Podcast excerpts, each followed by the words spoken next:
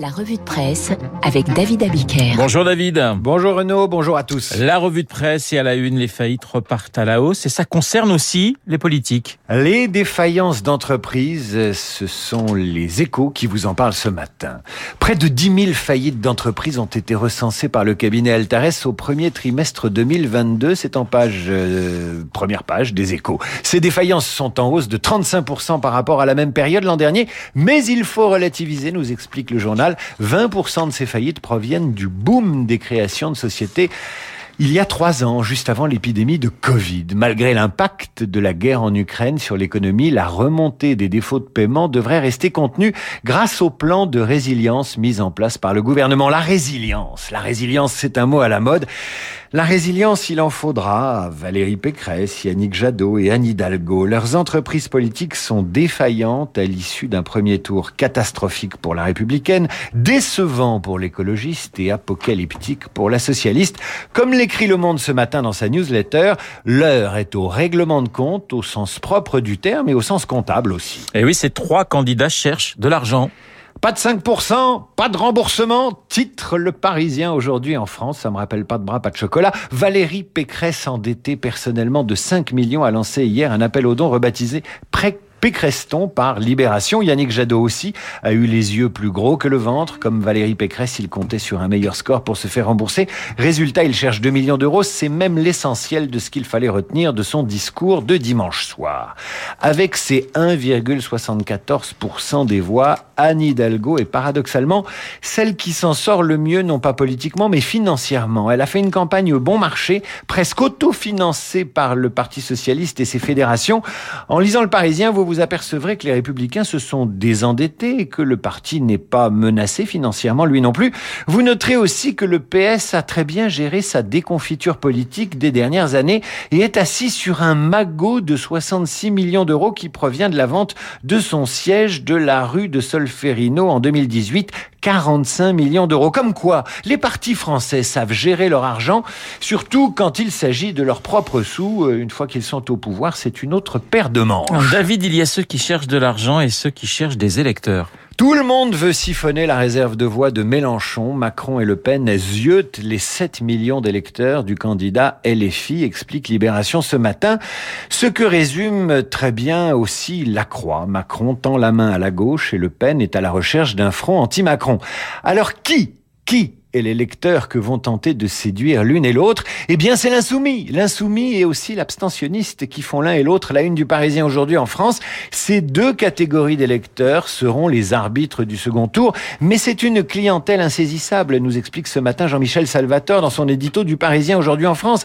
Elle est souvent jeune et assez peu réceptive aux consignes de vote, même si Jean-Luc Mélenchon a répété quatre fois, pas une voix pour Madame Le Pen. Selon un sondage réalisé par le Parisien aujourd'hui en France, 36% de ses électeurs convoités par Macron, les mélanchonistes, et Le Pen s'apprête à voter blanc ou nul. 34% voteront pour Emmanuel Macron et 30% pour Marine Le Pen. Allez donc savoir ce que ça va donner dans 15 jours, c'est quasiment impossible. En revanche, les pages 3 et 4 du Figaro vous en apprennent sur la stratégie des deux candidats leur stratégie d'entre-deux tours. Sur les terres de Marine Le Pen, le président s'est présenté en rassembleur et a surtout peaufiné son discours social et s'est dit prêt à enrichir son projet, quitte à édulcorer sa réforme des retraites ou à la soumettre à référendum. Voilà pourquoi la Marseillaise titre ce matin Macron bat-il en retraite? On lira aussi les échos. Macron pourrait bénéficier du soutien patronal, puis de celui des grandes centrales syndicales. C'est déjà le cas de la CFDT. Sur la page d'à côté, page 4 du Figaro, Marine Le Pen prolonge sa stratégie de premier tour. Surtout ne rien changer et incarner un vote utile et anti-Macron. C'est peut-être là qu'il faut s'arrêter. Macron est contraint d'adapter sa stratégie en raison de l'incertitude sur ses réserves de voix, contraint de faire la danse du ventre aux électeurs de Mélenchon. Les 65 ans ne sont pas un dogme, a-t-il lancé hier pragmatique sur BFM TV. Face aux contorsions de Macron, il y a l'autodérision tranquille d'un conseiller de Marine Le Pen dans le Parisien aujourd'hui en France ce matin. Et cette autodérision tranquille en dit long sur la sérénité des troupes au Rassemblement national. J'ouvre les guillemets. Macron accélère forcément, dit ce conseiller. Il doit faire une campagne de six mois en deux semaines. Nous, on continue de faire une campagne chiante, à bas bruit, sourit-il. Et ce sont, euh, David, euh, deux France qui se font face à face. Oui, si on se réfère à la une de Ouest France, deux France s'opposent et se font face. Mais si on se réfère à la une de la Croix, qui titre Les trois France, celle de Mélenchon, celle de Le Pen et celle de Macron, eh bien, il s'agit de trois France. Le face-à-face, c'est aussi celui de deux candidats qui se connaissent pour s'être déjà opposés en 2017. Le Figaro publie ce matin les bonnes feuilles d'un livre signé de François-Xavier Bourmeau et Charles Sapin. L'histoire secrète d'un second tour programmé. Ils y expliquent comment les deux candidats se connaissent se respectent et ont tout fait pour se retrouver au second tour. On lira notamment le portrait que Marine Le Pen dresse de son concurrent Emmanuel Macron et sans langue de bois, j'ouvre les guillemets. C'est Marine Le Pen qui parle.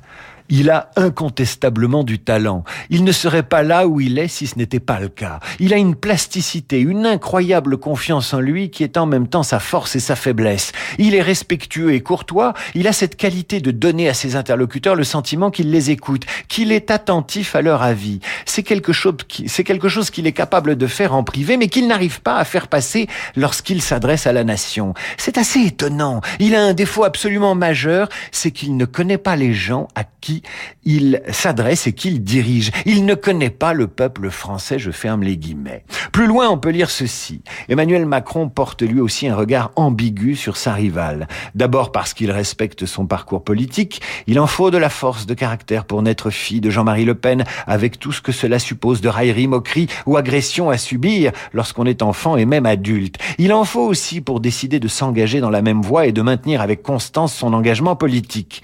Pour ce qui est de ses idées, en revanche, Emmanuel Macron voit en Marine Le Pen un caméléon, selon l'expression de son ex-conseiller Sylvain Faure.